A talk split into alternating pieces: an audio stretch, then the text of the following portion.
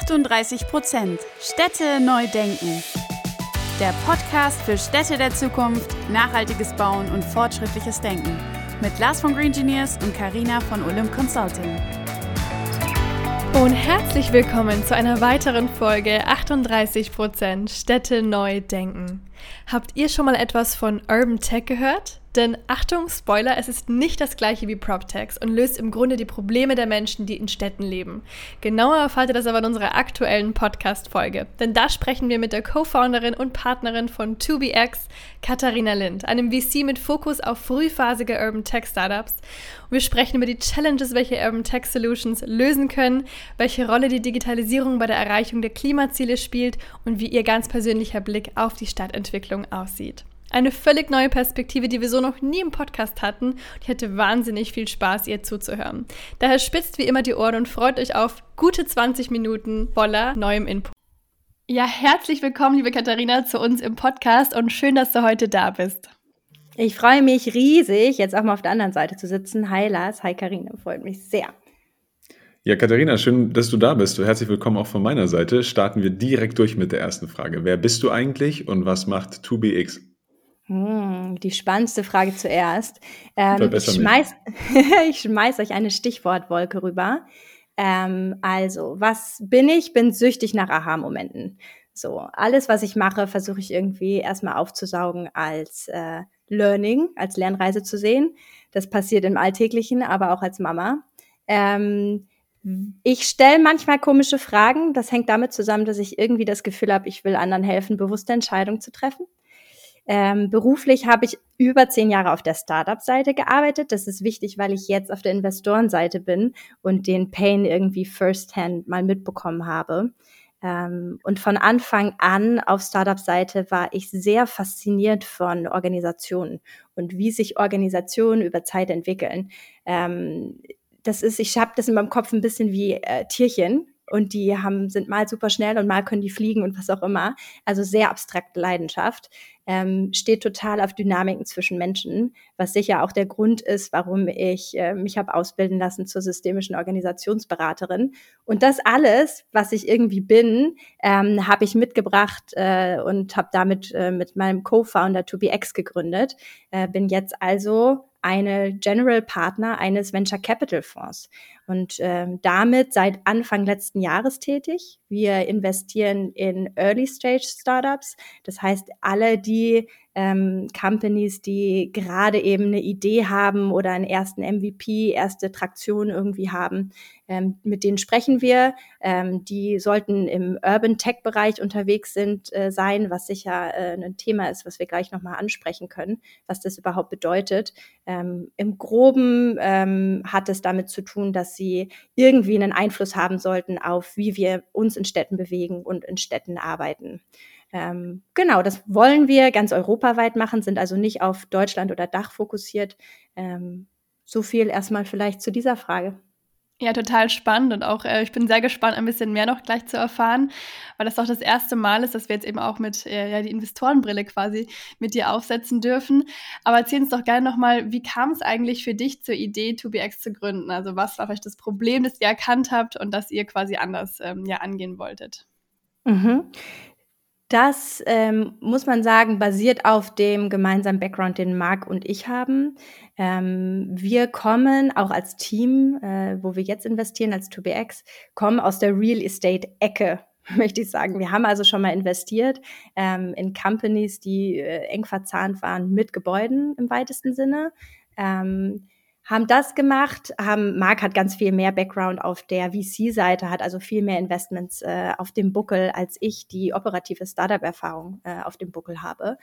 Und ähm, von diesem Gebäudethema äh, war das einfach nicht, war das für mich so eine emo äh, natürliche Evolution ähm, hin zu einem anderen Fokus auf die Stadt, weil so ein Gebäude steht ja nicht isoliert irgendwo rum. Und wenn du dir Lösungen anguckst, die in Gebäuden oder angewandt, angewandt werden sollen oder Probleme von den Leuten, die mit Gebäuden zu tun haben, lösen sollen, dann musst du schon verstehen, wie sind diese Gebäude eingebunden in eine Nachbarschaft, in, ähm, in, in eine Stadt im weiteren Sinne. Und das ist ja ein Geflecht, das wisst ihr selber. Äh, ihr habt viele Gespräche dazu, das ist wahnsinnig stark verzahnt miteinander. Da müssen, spielen sehr viele Spieler mit. Und ähm, die Schnittstellen zu verstehen, erschien uns einfach essentiell, weshalb wir gesagt haben, wir gehen weg von dem ähm, sehr, sehr engen ich sag mal, Gebäudefokus und nennen uns jetzt, wir sind ein PropTech-Investor, sondern sagen, wir möchten die Stadt beleuchten und wirklich die Stadtbrille tragen. Das heißt, äh, Städte ähm, einfach äh, haben uns angeguckt, als was, was sind da für Herausforderungen? Ähm, und sicherlich haben Städte einige Herausforderungen. Und wir haben uns auf vier fokussiert in unserer Investmentthese. Ähm, das eine ist der Klimawandel wie gehen Städte eigentlich damit um, dass sich das Klima verändert? Seien es Temperaturspitzen, ähm, und da, Karina, weiß ich, aus Be Berlin ist nicht so richtig schön, wenn es äh, nett, äh, wenn es richtig schön heiß ist. Ähm, wie gehen Städte mit Starkregen um? Die Infrastruktur ist einfach alt, äh, in ganz Europa in der Regel. Das heißt, äh, das ist ein Thema. Das Thema Dichte ist äh, super relevant. Äh, es sollen irgendwie 2050 nahezu 84 Prozent der ganzen Bevölkerung in Europa in Städten leben. Ähm, was das bedeutet für Städte, die gerade schon existieren, die nicht ins Unermessliche in, nach außen wachsen können, ähm, hat einfach damit zu tun, wie gehen wir mit bestehendem Platz um. Ähm, das Thema Zirkularität, Versorgungsketten, wie linear oder wie zirkulär kann oder sollte das Ganze sein, ist eine Herausforderung, vor der Städte stehen und die wir uns anschauen. Und das sind dann zum Teil Baumaterialien, wie gehen wir mit dem muss überhaupt ein Gebäude noch abgerissen werden, total neu geplant werden oder sollte es nicht schon viel mehr Standards geben, die mit bestehenden Strukturen arbeiten? Ähm, kann aber auch das Thema Wasser bedeuten, kann irgendwie Energie bedeuten, kann auch Müllmanagement ähm, bedeuten. Also das sehen wir etwas weiter. Und das vierte Thema oder die vierte Herausforderung, die wir uns bei Städten angucken, ist Lebensqualität. Ähm, mag sein, habe ich Zugang zu ähm, einem Supermarkt, habe ich Zugang zu Schulen, zur Gesundheitsversorgung und so weiter. Und da spielt eine große Rolle der demografische Wandel in der europäischen Gesellschaft, der das natürlich entsprechend verstärkt. Je älter wir werden, ähm, desto schwieriger erreichbar ist es. Und hier zum Beispiel, wo ich lebe, gibt es wahnsinnig hohe Bordsteinkanten. Äh, das ist nicht nur für mein kleines Kind auf dem Fahrrad ein Thema, das ist eben auch für all die älteren Leute ein Riesenthema und für viele andere.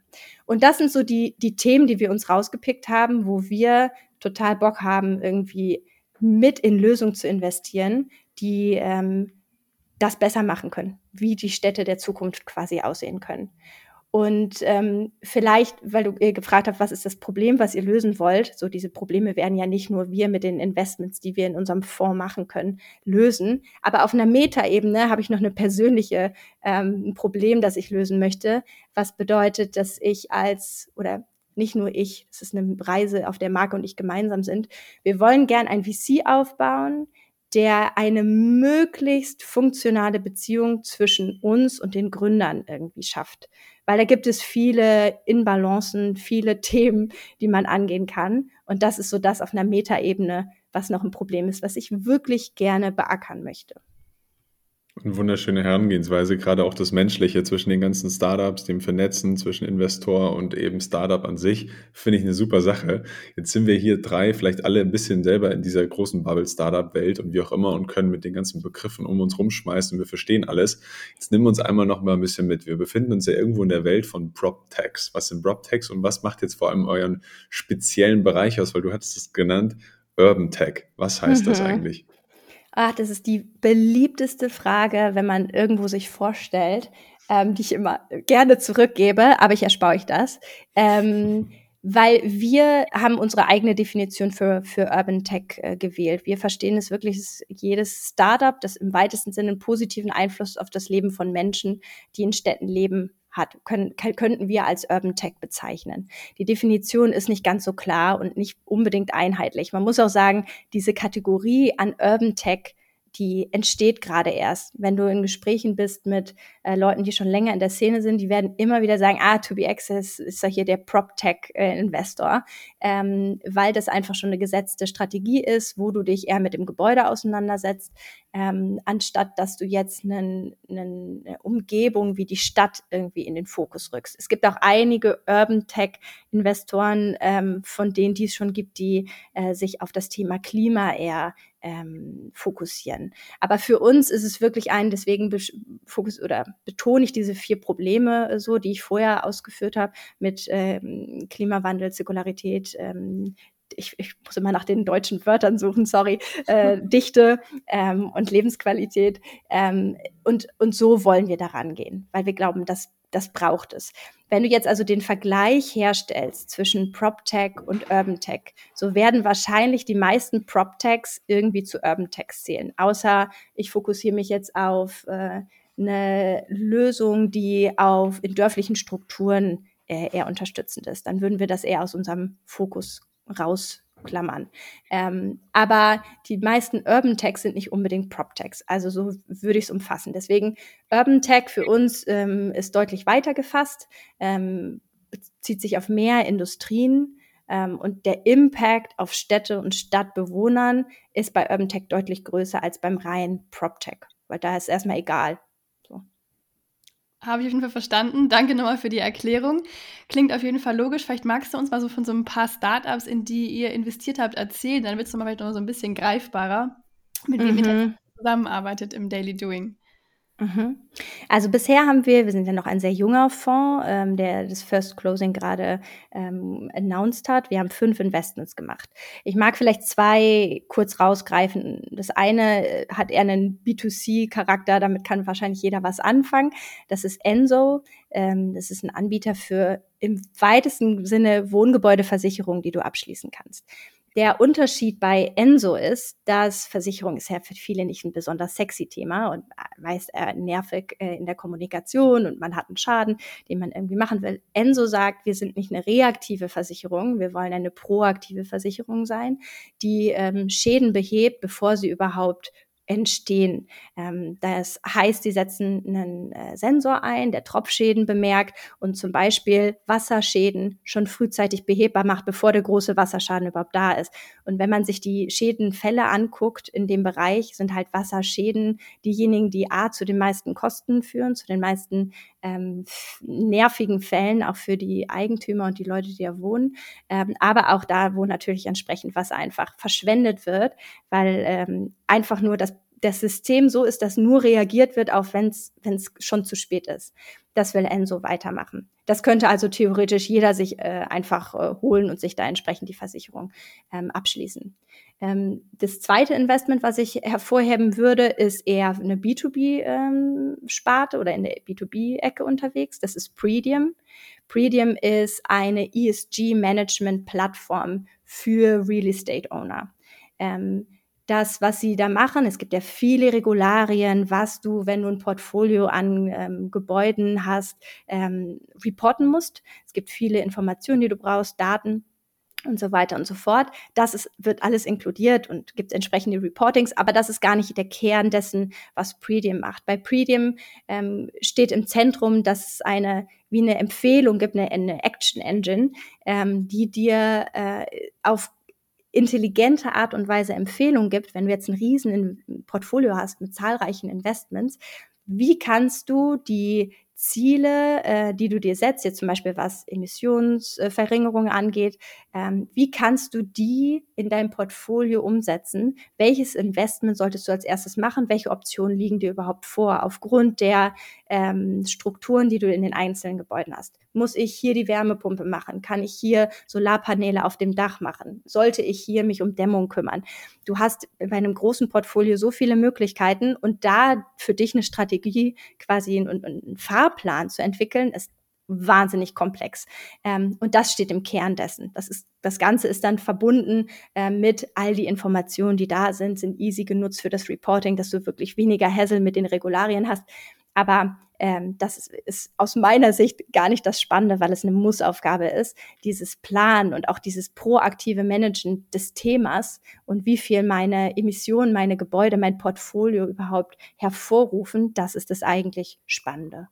Jetzt hast du natürlich die klare Vorgabe oder natürlich auch für dich die Vision, die Startups, in die ihr investiert, die müssen irgendwas bewirken, die müssen was bringen.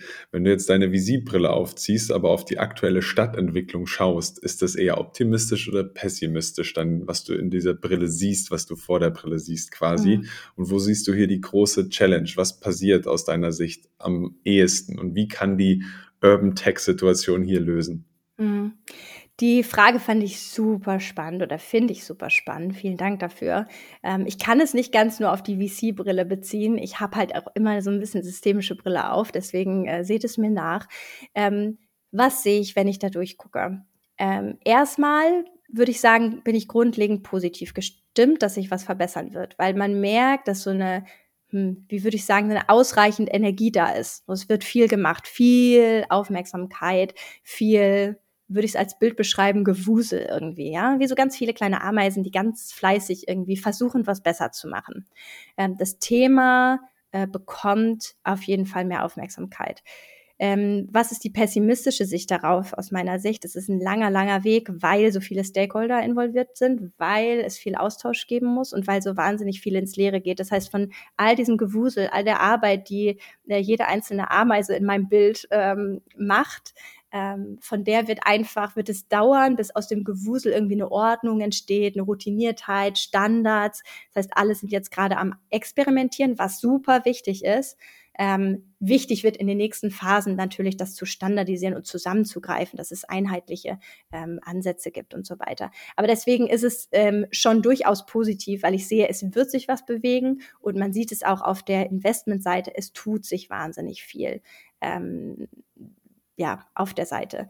Ich würde sagen, wenn ich gucke, was hat ähm, Urban Tech für äh, oder wie, welche Rolle hat Urban Tech da, würde ich sagen, Hauptimpact kann sein, eine akkurate Grundlage zu haben und zu kreieren, bessere Entscheidungen zu treffen, auch feinschrittigere Anpassungen, also deutlich agiler zu sein, weil ich eben nicht bestimmte Auswirkungen erst nach einem Jahr sehe, sondern früh bemerke. Das ist ja, es kann ja vielseitig sein, kann jetzt sein, weil ich meine ähm, Stromkosten, äh, wissen wir ja, ist jetzt anders geregelt, äh, weil ich den Impact schneller sehe und weil es entsprechende Lösungen ja auch geben musste, ähm, kann ich darauf anders reagieren. Und da ist jetzt einmal monatlich, ist ja noch nicht das, was, woran viele arbeiten auf anderer Ebene.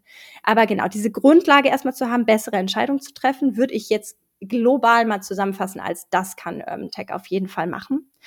Ähm, und das hat verschiedene Facetten. So, wir könnten sagen, ähm, Mobilitätsverhalten kann angeschaut werden ähm, oder darauf kann es irgendwie äh, Daten generieren und einen Einfluss haben. Ähm, wenn man sich, wir sind jetzt zum Beispiel mit einer Company im Gespräch, die sich mit dem Thema Wind beschäftigt in Städten, wenn ich große ähm, Entwicklungsprojekte habe, äh, dass das Thema Winddaten und wie die Auswirkungen auf Windströme sind, frühzeitig in den Planungsprozess integrieren kann, weil es nicht mehr so komplex ist, weil es sehr einfach anwendbar ist, um ähm, die Auswirkungen entsprechend zu verhindern. Also all, all solche Sachen kann Urban Tech besser machen. So, ja. Alright, ja, danke auch da mal für den Einblick. Ähm, Finde ich spannend, wie du es siehst. Jetzt habt ihr euch ja als VC auf Urban Tech, also auf technologische Lösungen spezialisiert fokussiert. Ähm, was würdest du denn sagen? Welche Rolle spielt die Digitalisierung oder die Technologie bei der Erreichung unserer Klimaziele? Ja, natürlich, also ich gebe ja gar keine andere Lösung in meiner Rolle auch, als zu sagen, es ist eine essentielle Rolle ähm, oder spielt eine essentielle Rolle. Ähm, aber das meine ich auch so, das sage ich nicht nur so, weil ich, äh, weil ich das Gefühl habe, ich muss. Ähm, und auch da gibt's wieder verschiedene Facetten, die wir uns angucken können. Sind wir zum Beispiel mal beim Thema Integration von erneuerbaren Energien. Ähm, da braucht es Sensoren, da braucht es Devices, da braucht es ähm, Algorithmen, die, die über Machine Learning ähm, die ganzen Daten ähm, oder ja, generieren und auch dazu führen, dass wir optimiert irgendwie produzieren und verteilen das Ganze. Ähm, das Thema Plattform für Peer-to-Peer ähm, Energie Trading, Energy Trading, also Deutsch-Englisch ist wirklich ein Thema. Ähm, das ähm, hilft natürlich, dass wenn jeder äh, sich mehr mit dem Thema auseinandersetzt und davon profitieren kann, das ganze Thema auch zu pushen und zu bewerben, wenn du so möchtest, ähm, dass erneuerbare Energien integriert werden. Ähm, falls wir weg von erneuerbaren Energien gucken, hin zu Transport, Mobilität, ähm, sind sowas wie Shared Mobility Plattforms sicher was, was interessant ist. Ähm, auch die ganze ähm, EV-Infrastruktur, ähm, wie kann da ähm, ach, ist, also Predictive Maintenance betrieben werden? Wie kann optimal, äh, optimales Laden passieren? Ähm, wie kann ich von hier äh, monitoren, wie es den ähm, oder wann die nächsten äh, Autos geladen werden müssen oder auch die Electric Vehicles geladen werden müssen? Ähm, also es gibt einfach verschiedene Ansatzpunkte, wo es äh, definitiv eine große Rolle spielen wird oder jetzt auch schon spielt und wo auch wahnsinnig viel passiert. Es passiert sehr, sehr viel und ihr nehmt auch noch einen eigenen Podcast auf. Das passiert auch. Erzähl uns mal kurz, was hat es damit auf sich und was macht ihr da für einen Podcast? Ja, ist auch so ein Gewuselpunkt, ne? Also ähm, ähnlich wie ihr, glaube ich, ist die Aufgabe, Aufklärungsarbeit zu leisten, äh, was im Lebensraum Stadt irgendwie für verschiedene Stakeholder relevant ist. Und äh, weil wir gemerkt haben, dass Urban Tech einfach ein Thema ist, was für viele kein Begriff ist und auch trotzdem irgendwie was ist, wo, so ein bisschen mit geflirtet wird, so was, aha, die Stadtbrille, was bedeutet das denn eigentlich? Und äh, sich mit dem, mit dem Umfeld mehr zu beschäftigen, in dem viele von uns wohnen ähm, und äh, anders darauf zu schauen. Generell wollen wir schon Gründern auch helfen, die in diesem Bereich gründen wollen oder vielleicht schon gegründet haben, ähm, Städte besser zu verstehen. Äh, weil ich schon noch sehe, dass manche der Gründer, die haben super gute Ideen oder der Gründungsteams, super gute Ideen, äh, sehen das Problem, verstehen aber unter Umständen nicht, warum trotzdem keiner, obwohl sie ihnen das Problem bestätigen, für dieses Produkt oder für die Lösung zahlen wird. Ähm, weil sie die Stakeholder nicht verstehen, weil sie diese Zusammenhänge nicht sehen, sondern es sehr isoliert betrachten. Und äh, das ist was, was wir zum Beispiel einfach äh, verändern wollen. Und ich meine, ich habe ja an diese über die, die dysfunktionale Beziehung zwischen Startup und Investoren gesprochen. Auch das soll natürlich dazu beitragen, dass Gründer einfach die Möglichkeit haben, ein Gefühl für Marke und mich zu bekommen, äh, wie wir ticken, wie wir reden ähm, und das nicht so abstrakt zu machen, wer, wer, wer ist 2BX oder ja, wer steckt hinter 2BX ähm, und was ist denen wichtig. Und das ist natürlich auch ein Auftrag. Aber es ist deutlich ein Nebenprojekt, auch so viel Spaß es macht, es ist schon ein Nebenprojekt bei uns. Klar, das ist bei uns ja ganz ähnlich, aber es ist total cool, dass ihr das macht. Ähm, ich glaube, Aufklärarbeit können wir gar nicht genug leisten aktuell. Deswegen packen wir auf jeden Fall einen Link auch in die Show Notes rein. Aber du hast am Anfang schon gesagt, euch äh, gibt es noch gar nicht so lange, noch ein ganz junges ähm, ja, Unternehmen. Wo geht denn eure Reise in den kommenden Jahren noch hin? Was habt ihr noch so vor? Ja, wie, ich hatte ja angerissen, dass wir den First Close gemacht haben. Das heißt, 2BX gibt es seit Anfang 2021. Wir haben fünf erste Investments gemacht. Und in der VC-Welt ist es ja ein gerade der allererste Punkt, äh, Startpunkt. Ja? So, so ein Fonds, äh, eine Fondslaufzeit sind in der Regel zehn Jahre. Ähm, das heißt, in solchen Zyklen denken wir jetzt. Warten in kleinen Schritten gedacht. Jetzt wollen wir erstmal den ersten Fonds zumachen und schließen. Äh, das machen wir voraussichtlich bis Ende nächsten Jahres. Ähm, bis dahin werden auch schon die ersten weiteren Investments passieren, wo wir dann uns aber fokussieren wollen oder bemühen wollen, mehr in Europa äh, zu gucken. Weil bisher sind unsere fünf Investments alle im Dachbereich pass oder im Dach passiert. Ähm, und wir sind sehr aktiv dabei, überall in Europa nach den Lösungen zu gucken. Was natürlich auch bedeutet, da müssen wir uns erstmal ähm, einen Namen machen. Da kennt natürlich keiner 2BX und auch die Netzwerke, wie sie jetzt sind, sind ähm, sehr, sehr stark im Dach. Und im Vergleich zu dieser starken, dem starken Netzwerk noch definitiv ausbau, aufbaubar woanders. Ähm, wer weiß, vielleicht haben wir dann also als nächsten Schritt in Lissabon noch einen Standort. Äh, ich glaube, das fänden wir alle nicht nur cool, weil einige im Team mega gern surfen, ähm, sondern auch einfach wichtig, um den, den südeuropäischen Raum ähm, mit zu äh, ja, entwickeln für uns und, und da Beziehungen aufbauen zu können. Es ist halt ein totales Beziehungsspiel. Ne? Am Ende geht es immer darum, wie kann man mit anderen zusammenarbeiten ähm, und möchte man mit anderen zusammenarbeiten. Ähm, das Thema Impact Investing werden wir auf jeden Fall auch weiter ausbauen. Äh, für diejenigen, die sich ein bisschen damit auskennen, mit den Regularien, wir sind ein Artikel 8 Fonds. Das heißt, wir sind nicht ein äh, regulierter Impact-Fonds nach SFDR. Ähm, das wäre ein Artikel 9 Fonds. Wir sind der 8. Das heißt, wir inkludieren das alles. Äh, wir gucken uns den Impact an. Äh, wir, es ist Teil unserer Investmententscheidung. Wir haben ein entsprechendes Framework aufgesetzt, um das in unserem Portfolio zu verankern. Aber da ist sicherlich was, wo ich mir immer wieder sagen muss, wir sind ja selbst ein Startup. Wir stehen ganz am Anfang. Das heißt, da wird es noch ganz viele Learnings und, und, und, ganz viele tolle Sachen geben, die wir da angehen. Ähm, und danach, gut, dann haben wir den ersten Fonds geclosed. Nach dem ersten Fonds kommt dann äh, möglicherweise der zweite Fonds.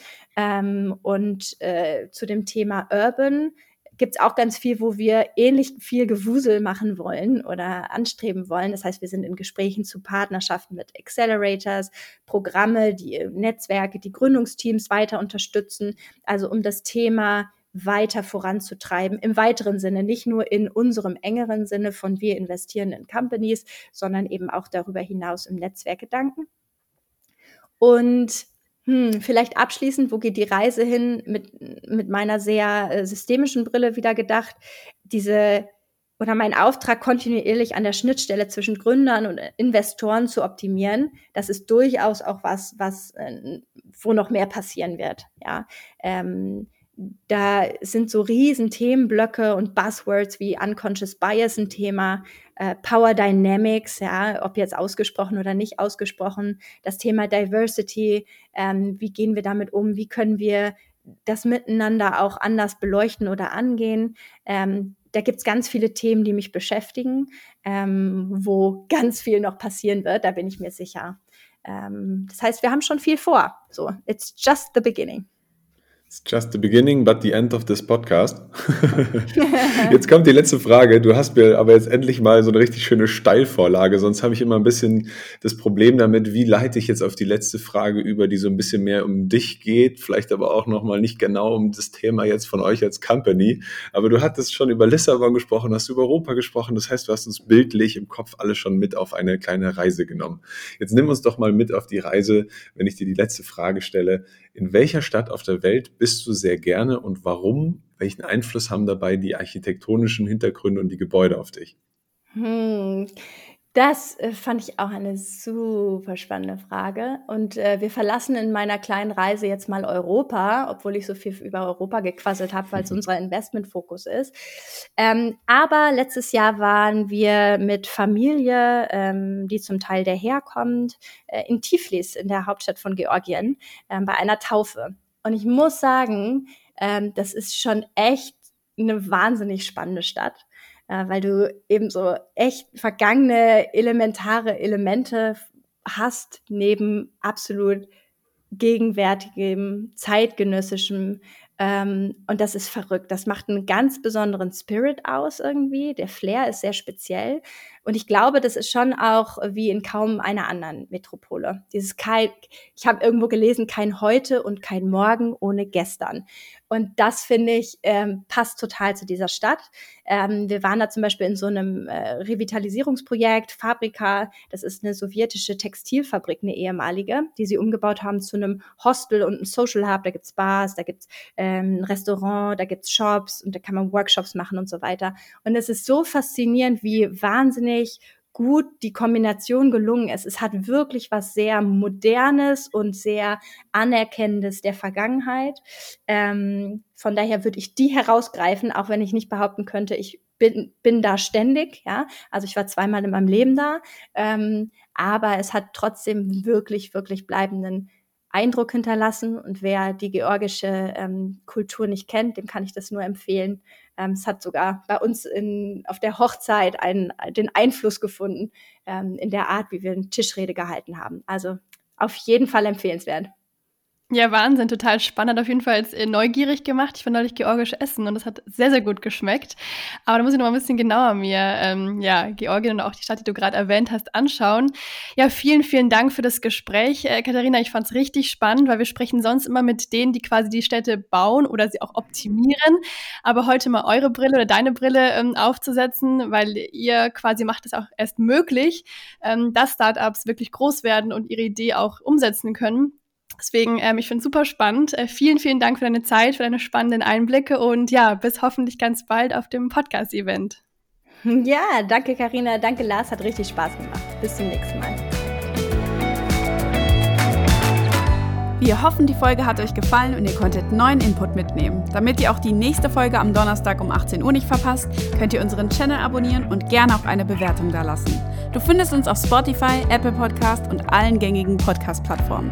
Danke fürs Anhören und bis nächste Woche.